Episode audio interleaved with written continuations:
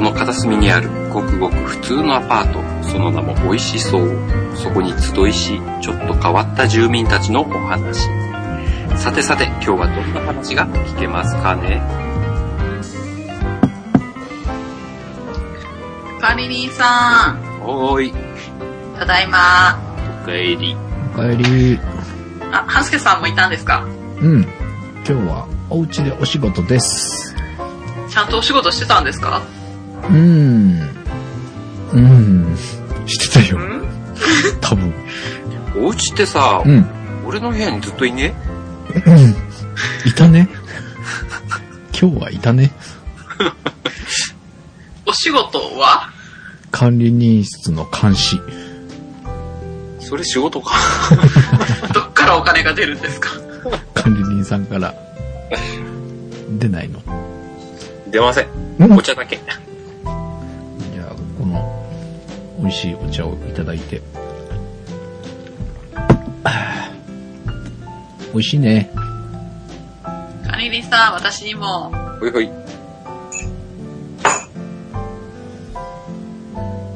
美味しい。お疲れさんの一杯だね。疲れましたよ、今日 も。忙しかったのまた穴掘ってましたからね。穴掘り好きだね。仕事だろすっきりやってるわけじゃないんですけどね。そうなの嫌いなの う、う、う、嫌いなわけではないですけど。好きなんじゃん。うえー。穴掘り楽しいかねうーんた、楽しくてやってるわけではないんですよ。え楽しくないのえ、えー、っと、え楽しんじゅう楽しいからこのうん店えじゃないのー、えーっと、穴を掘るのは、えーっと、手段であって目的ではないんですけど、うん。いや、でも目的のためにやるから楽しいんでしょうーん、楽しいじゃん。目的のためにやる下準備はあんまり楽しくはないかもしれないという、あ、そうなのそうですね。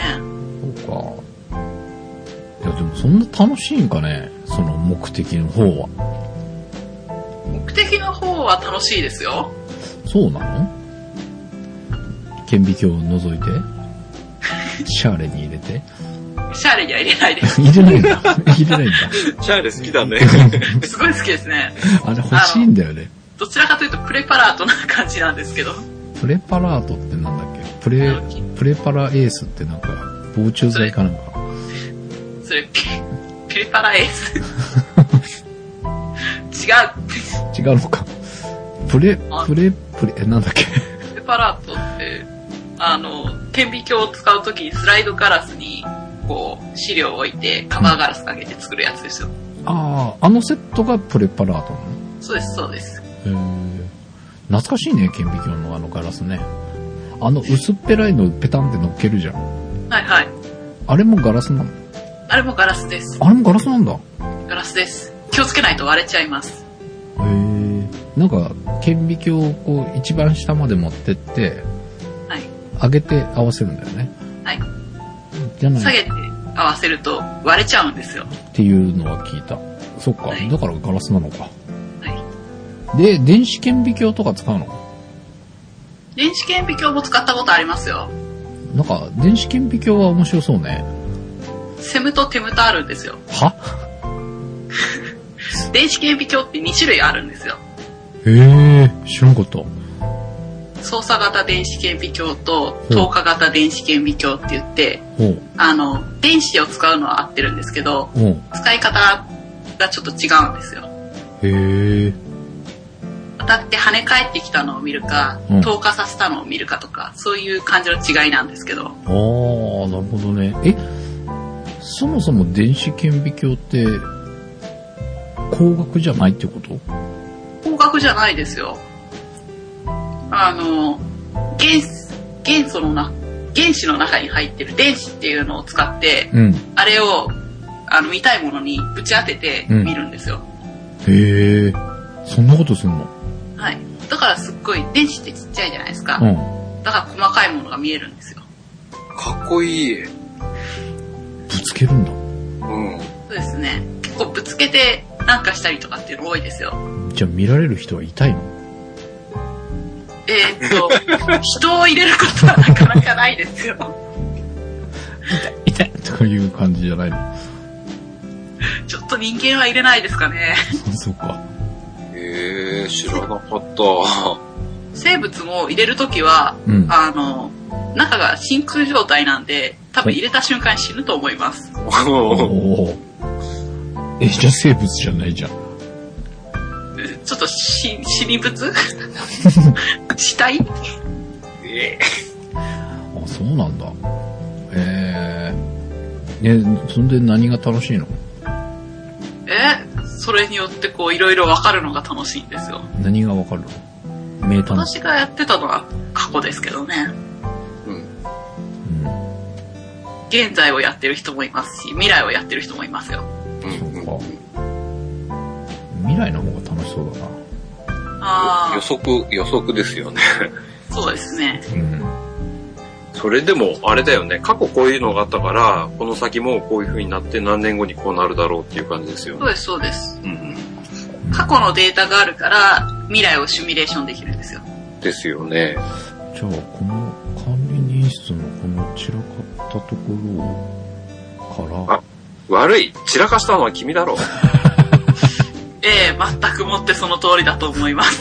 将来も、俺がここに居座って、ひどく散らかる と。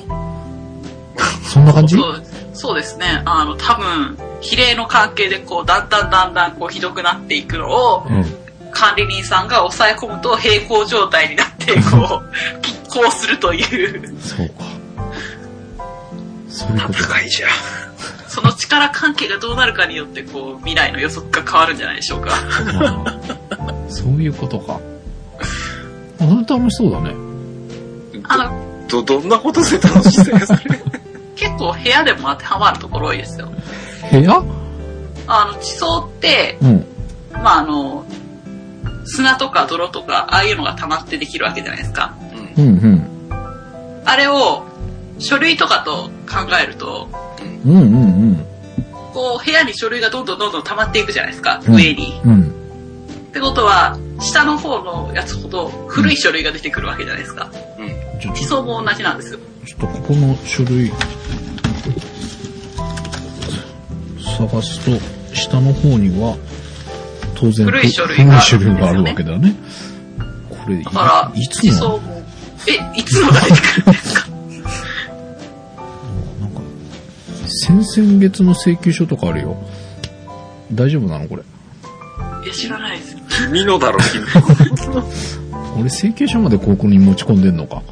そうだよ。これ大丈夫かは払ったか一番下が先々月だと、うんまあ一番上は今日とか昨日とかのものが溜まってたり、これ今日のかなああ、今月の。これも請求書だ。いあの、請求書を管理人室に持ち込むのは、 や、間違って管理人さん払ってくんないかなとか思って持ってきたんだけど。払うわけねえだろ。まあそんな感じにこう地層も同じように溜まるんですよ。うんうんうん。だから見た時にうん下の方ほど古い地層で上の方ほど新しい、新しい地層のことが多いんですよ。うんうんただ、あの、これも書類に当てはまるんですけど、うん。うんたまにかき混ぜてうん。新しいのと古いのがごちゃごちゃになる人いるじゃないですか。ああ、ここら辺も、ごちゃごちゃになってるかな。ああ、なってるなってるよ。たまに古いのが上にあったりするうん、うっていうのん。も、これも地層でたまにあるんですよ。ありました。それはあの生物が乱したりとか、うんもしくはあの断層とか、うん。そういうのでずれちゃったりとか、そういうのがいろいろあって、うん。あの年代が下に行くほど新しい、あ下に行くほど新しくなっちゃったりとかっていうのもあるんですよ。へえ。そんな感じで。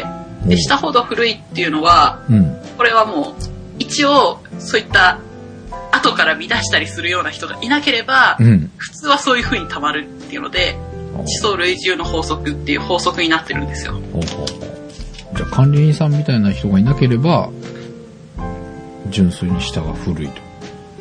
いや、えー、っと、 うん。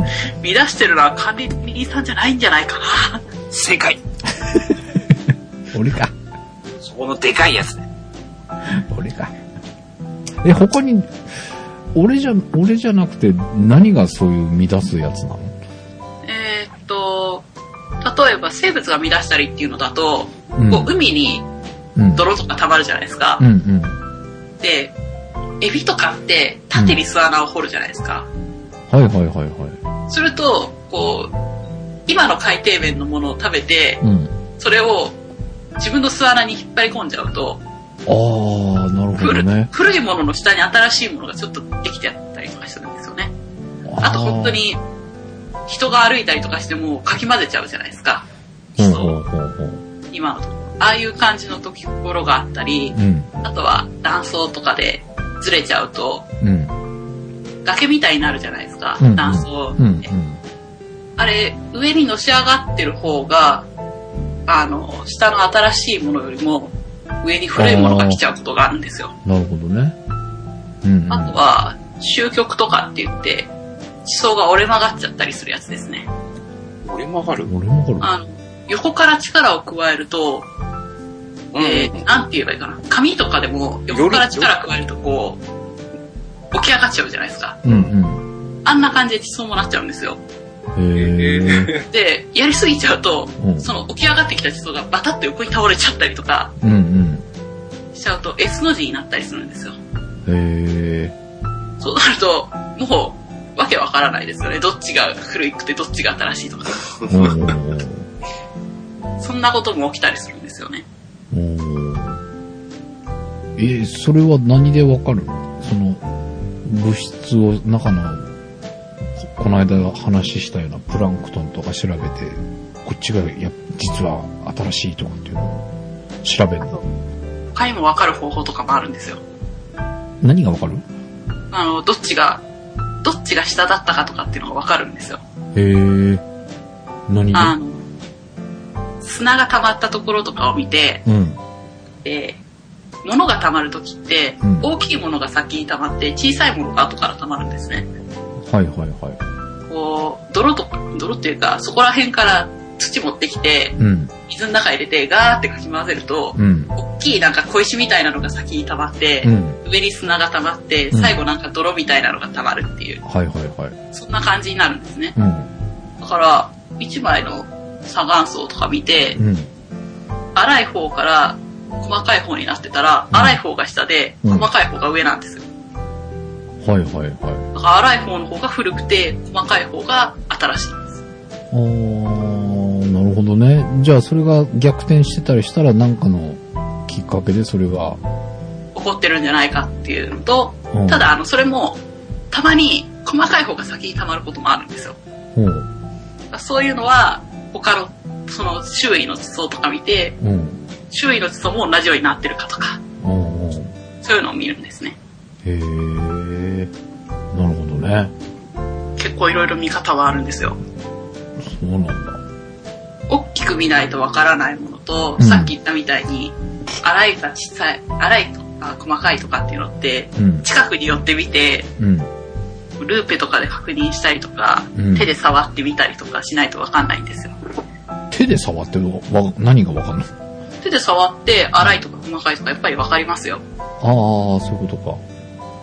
へえ。大きく見ないとわからないようなのは、うん断層とか、うん。あれは結構大きく見ないと、どういう風にずれてるとかっていうのはわからないんですよ。ああ、近く行っちゃったらわかんない。近く行ってみると、んどうなってるのか、ここは確かに線になってるけど、みたいな感じになっちゃって、うんうんうんうん大きい構造とかってなかなか見えないんですよね。でもそんなに大きく見えれるとこなんてあんのなかなかないんですよ、日本だと特に。そうだよね。あの、一番いいところは、うん。道路とかを作ったりするときに、うん。崖を切り取るんですよ。うんうんうんうん。あの時が一番よく見えますね。ああ、なるほどね。工場とかを造成する時とかも、うんあの、結構削って、その土で、あの、平らにしたりとかするじゃないですか。はいはいはいはい。あの時も崖がよく見えるんですよ。ああ、なるほどね。そういうところに行って調査したりとかする人もいますよ。へーちょっと通りますみたいな感じで、こう、ちょいちょいちょいと調査して。そう。すいません、ちょっと入らせてくださいって。うん大変だな。うーん。あえと、は、うんそうですね、海岸とか、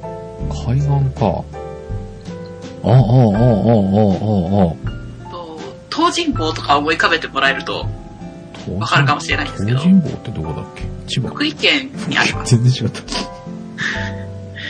あの、まあ、調子だと、屏風海、屏風ヶ浦とかって言って、崖がずらーっとうん、なってるような場所とかあるんですよね。うん、海岸沿いとかだと、たまにあると思うんですけどうん、う、ん、ああいうところですね。うん。うーん。三浦の方にもあったわ、そういうの。ああ、ありますね。うん。ああいうところで見ると、大きい構造とかが見えたりしますね。なるほどね。なるほえじゃあそういうところ行って勉強すんだ。そうですね。実際に行って勉強することも多いですね。うーん。やっぱり教科書だと、大きさとかよくわからなかったりするんですよ。うんうんうんここに人が写ってますとかって言われても、 うん。うん。まあそうだろうね。実際に見るのとね、教科書で見るのと全然違うだろうかあと、ら。うん。教科書とかで見ると、写真なんで、うん。色とかが結構よくわからなかったりするんですよ。ああ、なるほど。なんか全部同じ黒色に見えたり、なんか灰色っぽかったり。 うんうん。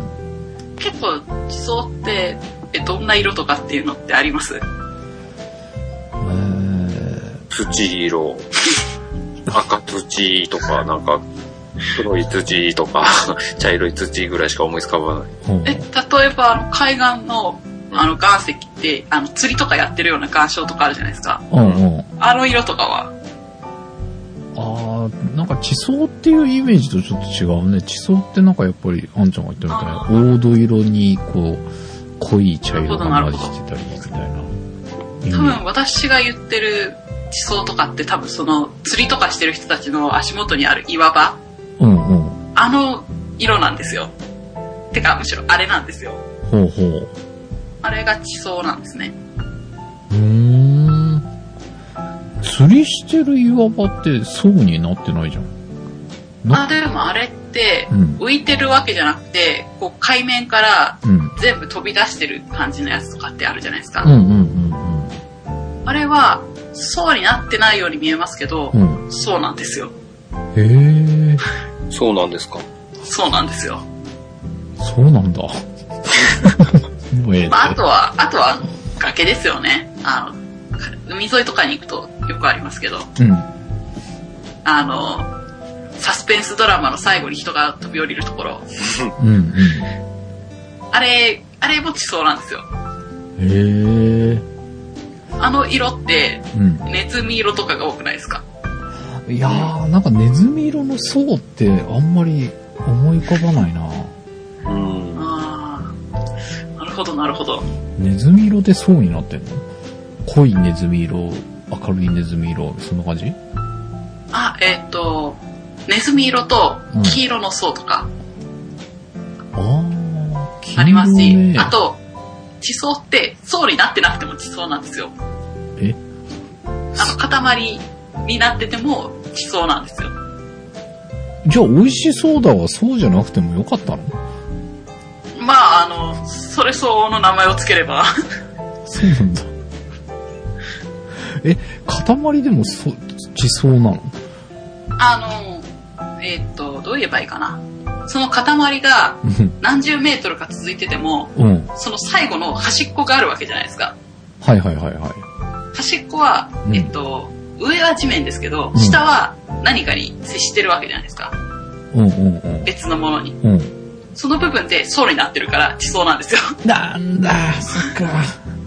美味しそうだもん、それで、そうって言えばよかった。ダメあ。もう、もう、もう、みんな見ちゃったからね。そうだね。まああの、塊状でさがって言えば、 まあなんとでもなったんですけど。えー、でもそんなの、そうだってわかんないじゃん。そうですね。私が見た中では、十何メートルとか、あの、同じ、あの、本当に何にも間に層が入ってないようなやつとかありますよ。うーん。それで、まあ、うん。うんいや、えっ、と、そういうのが塊状とかって言ったりして、うん。足すんですけど、そうになってないっていう意味で。えー、でもやっぱ地層って言ったらな、うん。バームクーヘンみたいなやつがいいよね。いや、バームクーヘンとはちょっとちゃう。まあ、まあ、ああいうふうな年輪っていうか、 ああいうふうに層になってるってことですよね。あれが水平になってればいいっていう。そうそうそうそうそう。まあ、できたらちょっとこう、こう描いていただけると美味しそうかなと。それなら、三浦半島にありますよ。あ、そうなのこう、こう描いてるのが。バームクーヘンみたいにはい。おお おお美味しそそうだ。こを、こう描くっていうのが、終局って呼ぶんですよ。うんうん。あの、週は、なんだ、と集まるいや、えっ、と、違います。あの、示す辺に横が、習うかな。で、週って言って、曲は曲がる方ですね。はいはい。あの、ねじ曲がるっていう感じですかね。うん、うん。はああ。あれで、終曲って呼ぶんですけど、はいはい。あの、それでいくと、バウムクーヘンみたいにこう、丸い感じのがありますよ。い。美味しそうなのがあるんだ。美味しそうかどうかは私にはわからない ですけど、え、三浦にあるの三浦半島にもあります、千葉にもありますし、日本だと多いですよ。そうなんだ。えあの、日本って地震が多いのもあるんですけど、うん。断層とか圧力がやっぱりかかってるんですね、すごく。ああ、押されたり引っ張られたり。うんうんがあるんで、うん。水地層が水平のまま残ってくれないんですよ、なかなか。ああ、逆にじゃあまっすぐなのを探す方が難しいぐらい感じなんで、えっと、すごい局地的に見ると、まっすぐなんですけど、うんうん。あの、大きく見ると、あやっぱり曲がってるかもっていうのが結構多いですね。ああ、なるほどね。へへえ。そっか。そういうのがあって、だからうん大きく見ると曲がってるし、小さく見るとまっすぐだしうんうん。っていうの。で、だから大きく見るのと小さく見るのと両方とも大事なんですけど、うん。そうか、色は黄土色なのか。う。うんん、なんかそういうイメージだね。でも、あ、いやでも黄土色で硬いやつもあるんですよ。ほう。ですし、えっと、砂岩、砂の岩石は黄土色というか黄色っぽいのが多いんですね。うんだから合ってるんですよ。うん。うん。あの赤土みたいなのはなかなかないんですけど、うんうん。ただ赤い岩もあります。うーん。あの、火星岩とかって言って火山の方のうん岩石とか、あとはうチャートって言って、これは生物が作った岩なんですけど、それは赤いです。へえ。えー生物って、す、この間言ってたみたいなプランクトンそうです、そうです。死骸とかが溜まると赤いの止まるとなぜか赤くなるのがあるんですよ。へえ。あと緑色のやつもあります。へえ。え、それも生物緑色のやつは火山灰ですね。火山灰が緑なのはい。へえ、なんか黒のイメージだな、火山灰っていう。黒か白かみたいなイメージだけど、緑なんだ。そう緑のやつもあるんですよ。へえ。たそれは多分溜まった後に変化しちゃったのかなっていうのもあるんですけど、でも緑色のやつは日本全国にあります。へえ。そうか。結構、あの、鉱物っていろんな色のものがあるんですよ。ほうほ宝石とか見るとわかると思うんですけど、あーいろんな色あるじゃないですう。か。はいはいはいはい。あれも土の中にあるものなんで、うん。同じようなやつは、同じように色はあるんですよ、いろいろと。へえ。その宝石だけの層があれば、その色じゃないですか。はいはいはいはい。え、すごいね。でもエメラルドの層とかあるのかなエメラルドを、そのまんまでかいのじゃなくて、砕かれたようなのがうん。溜まるとうん。緑色の層になりますよ。へえ。うん。そんな層見つけたら大金持ちじゃん。探していこう細か。かく砕かれてるんで、うん。ゴミですよ。エメラルドってあれ、大きくって、傷がなくってうん、綺麗だから値が高いじゃないですか。うん。あれ、すり鉢で釣り潰したら、多う分ん全く何の価値もないと思いますよ。そうなのないです、ないです。ええ砂みたいなやつだったら価値ないのないですね。例えば、え水晶とか、えうんクリスタルとかって言って、あれも大きいと高いじゃないですか。うん。うん。結構、数万とかしたりするんですよ、大きい化粧だと。うん。でも、あれってそこら辺の砂に大量に入ってますよ。そうなのちっちゃい粒、砂のほとんどはあれです。クリスタルなの。石英って呼んでますけど、鉱物名はえ。ほとんどがそれです。クリスタルイコール石英なのはい。そうなんだ。あの、同じですね、SiO2 って言って、石英が大きく成長したものがうん。水晶ですね。へー。だからちっちゃいあんな砂粒、全然価値ないじゃないですか。おうおうおうあれを集めて溶かしてひ、でっかいできんねあれを集めて溶かして多分ガラスになります。あ そうなんだ。そうか。え、でもその、細かいエメラルドいっぱい集めて溶かして、大きい塊にすればいいじならないと思いますね。ゃん。あならないよ。えそれができるんなら多分、もうやってるでしょ。てか一応人工的に作る方法はありますけど、あの、集めて溶かすんじゃなくて別の方法で作ってます。あ、圧縮違うんさだ。せる。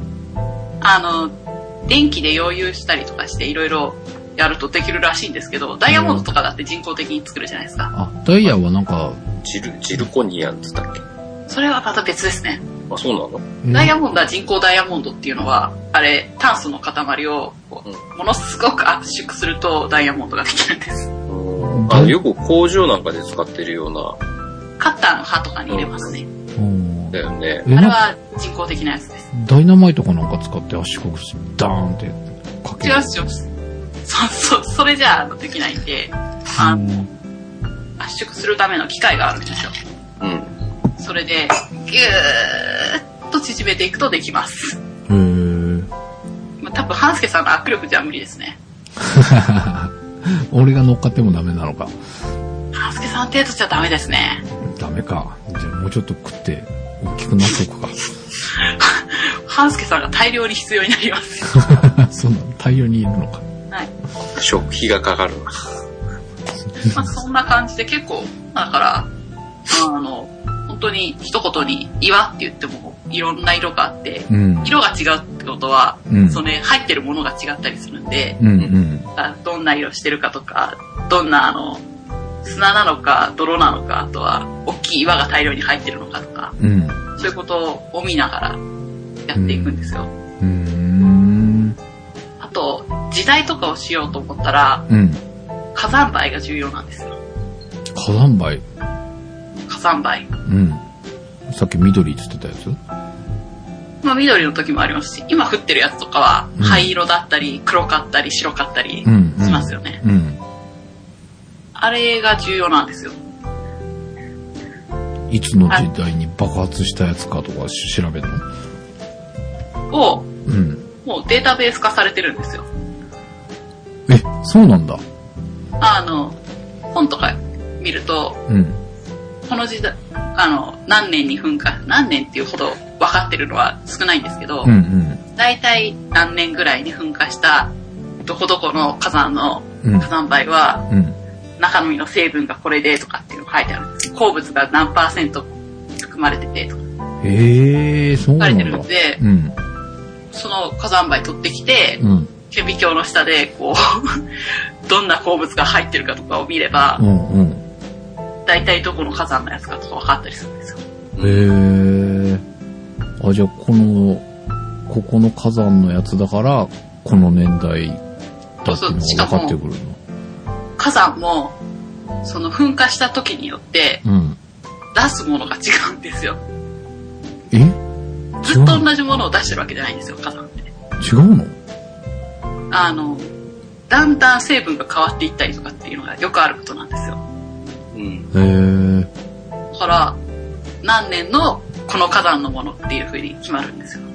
えーじゃあ、何年に爆発したのはこれだ、こんな成分で、そのはい何年後かに爆発した時はこんな成分になってるっていうのが、データベースになってるの。データベースというか、本に一覧になってたりするんですよ。へだからー。それ見ながらやればわかりますし、その本自体は書いた時に、うん。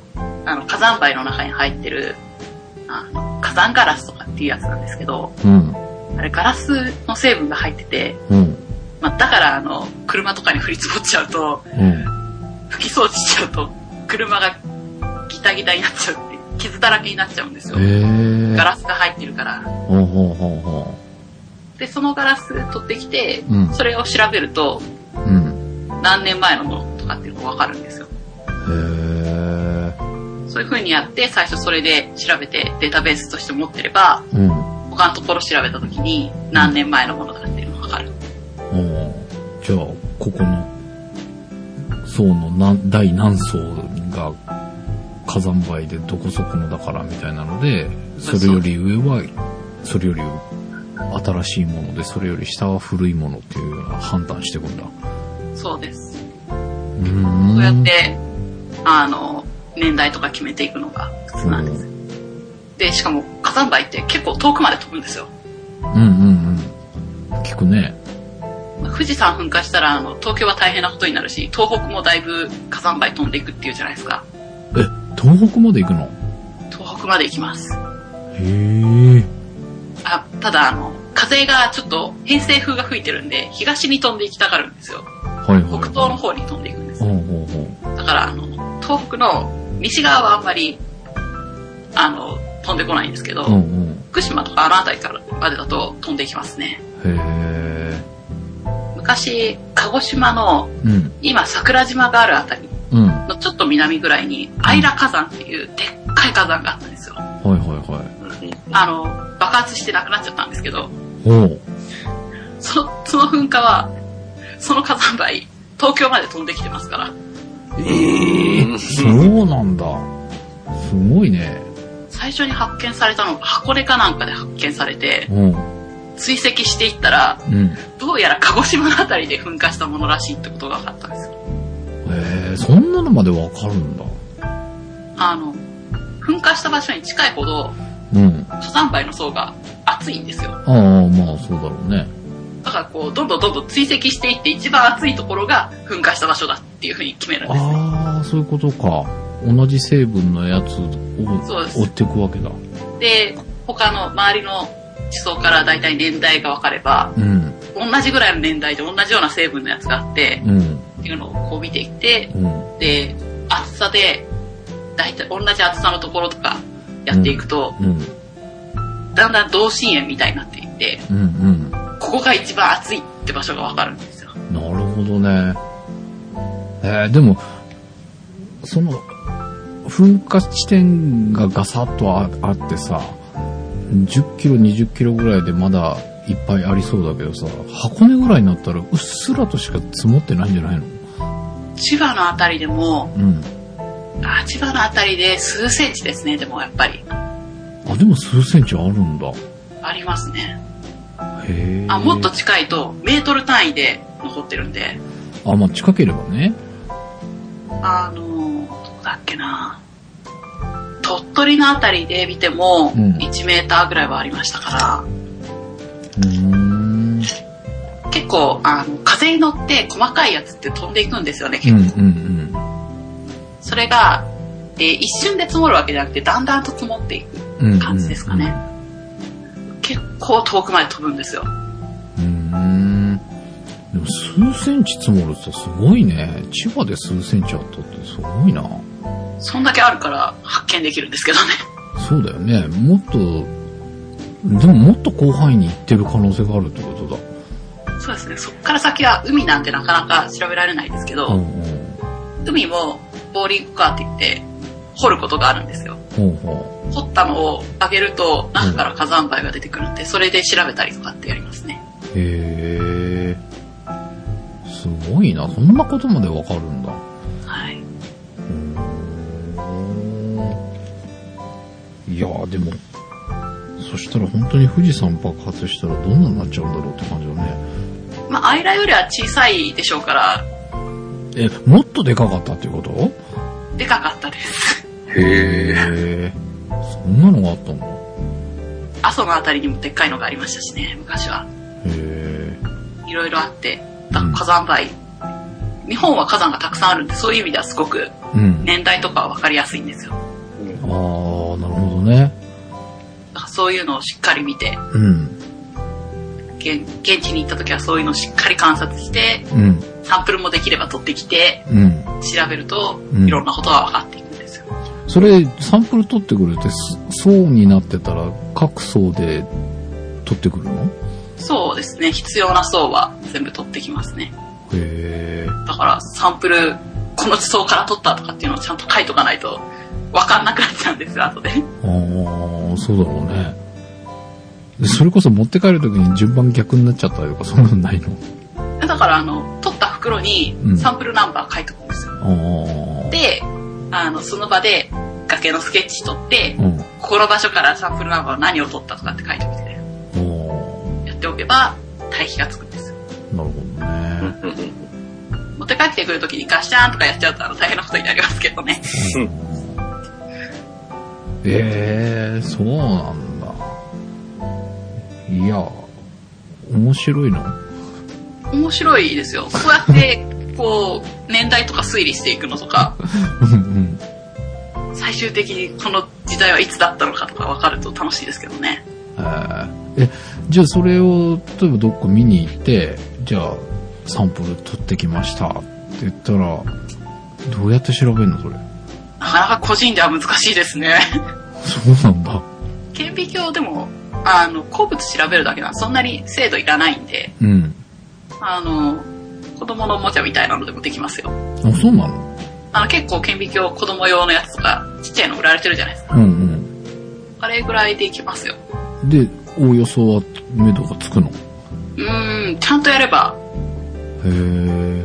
あの、一番難しいのは多分鉱物の鑑定なんで、ああ、あここれは石英からとかっていうあ、ああ。のが一番難ししいんで、い。なるほどね。それさえできればわかると思いますよ。うーん。じゃあもうちょっとこう年代がは結構わかりやすいところに行きますか。わかりやすいところってあるのありますね。おうこう新しいところとかだと。ああ、そっか。古いものよりも、新しいものの方がわかりやすいの。あとは、あの、地層自体の年代じゃなくて、うん。この地層がいつこんなになったのかとかっていうのも。んえっと、例えば、まあ断層があったら、この断層がいつできたのかとか、うん。崖になってたら、この崖はいつできたのかとか、そんなんわかるのわかるところがあるんですよ。へそういうところ行きますか。それだと、現地に行ってわかるんで、え。へえ。サンプル取って帰らなくても、わかるのわかります。じゃあ、どこにあんのこれは、三浦半島でも房総半島でもありますね。あ、そうなんだ。はい。三浦、結構穴場じゃん。あの、マグロも美味しいですよ。うん、一回い入ってみたいんだけど ね。マグロの市場は何回も行ってるんだけど、一回も食べたことないんだよね、現地で。じゃあ、そこへ。マグロを食べに。マグロ食べに行こうか。で、ついでに、あの、そこら辺お散歩しましょうよ。 お散歩か。うん、ちょっとひ惹かれたかな。バームクーヘン見に。バームクーヘンもありますよ。うん。管理人さんどうこれはいいよ。あ、そうなんだ。うん。もう元々興味あるから。あ そうなんだマグロにそう。あ、いえ、そうって思いっきりうなずいてて。バレましたか。三浦ですから。三浦ね。いいんじゃないですか、これ。うん。 あ、管理人さんは、房総半島の方が近いですかね。いや、そんなこともないで。あれ、千葉管理人さんというか、これ東京の片隅だから。そうだよね。東京の片隅、どっちの片隅なのかよくわかりませんが。うん山の中かな、三浦ね。うん。まあ、考えてもいいかな。 じゃあ、バームクーヘン、いつか見に行きましょうか。そうバでームすクーね。ヘンを。バームクーヘン。マグロ食いに。バームクーヘンは売ってないかもしれないですけど、うん。マグロは美味しいらしいんで、うん。らしいね。生しらす丼とか。ああ。そうだ、生しらす丼が食いたくなってきた。あれでも季節考えないと。そうなんだよ、あ、ね。そうだ。あれ、いつなんだっ前けから大丈夫なんだっけあれ、季節いつなんでしたっけ知あらない。と、あのーお店によって、とか、量をやるやらない日があるから、ああうん。あの、海が荒れてると、つか、しけてると、ー今日は量がありませんでしたので、生しらす丼はなしです。大丈夫です。あの、海荒れてたら、海岸沿い出れないんで、うん。ああ、なるほあの、地層の観察しに行けません。 ど。あ、じゃあちゃんと調べるんだ、その辺ちも。ゃんと調べて、天気のいい日に。うん。じゃあ生しらす丼も食えるかもしれないし、マグロも食えるかもしれないし、バームクーヘンも食えるかもしれないということで。バームクーヘンは食えないです。食えないのか。バームクーヘンは見てください。そうだね。はい。じゃあ、どっかで行きましょうかね。めんどくさいけど。え、うん。美味しいもの食べに行くんですよ。うん。うん。まあちょっと何が、何、何を見て、そのあれがわかるのかってちょっと気になり始めたけど、楽しいの楽しいですって。 また一回行ってみましょうよ。そうか。でもやっぱ見てみたいとは思いますよ。あ、そうなんだ。うん。どういうもん、太郎ちゃん言ってんのどういうもんだろうっていうのはやっぱそう。気にあなの、る。実際にこれが地層だっていうものを見てもらわないと。り。うんうん。そうか。管理さん意外に乗り気ね。うん。決してマグロに惹かれてるとかそういうのはないからね。そうなんだ。まあ、ついでにマグロを食べましょう。みたいな食べるんじゃん。何食べようか。はい。だからには食べないと。なんだ。あまあじゃあ、考えましょうかね。えー、じゃあ、ちょっと部屋に行って、仕事を少ししないと、三浦にも行けなくなってしまうので、マグロ代を稼ぎに、ちょっと部屋で仕事してきます。お頑張ってください。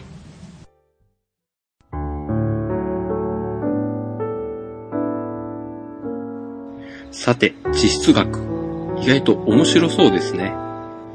果たして半助さんを三浦に連れ出すことができるのでしょうかそれはまた次回のお話。この番組、美味しそうのメールアドレスができました。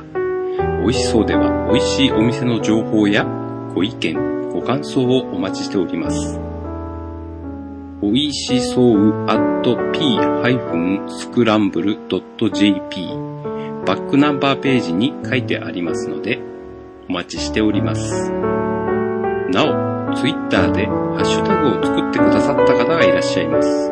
番組で公式採用したいと思います。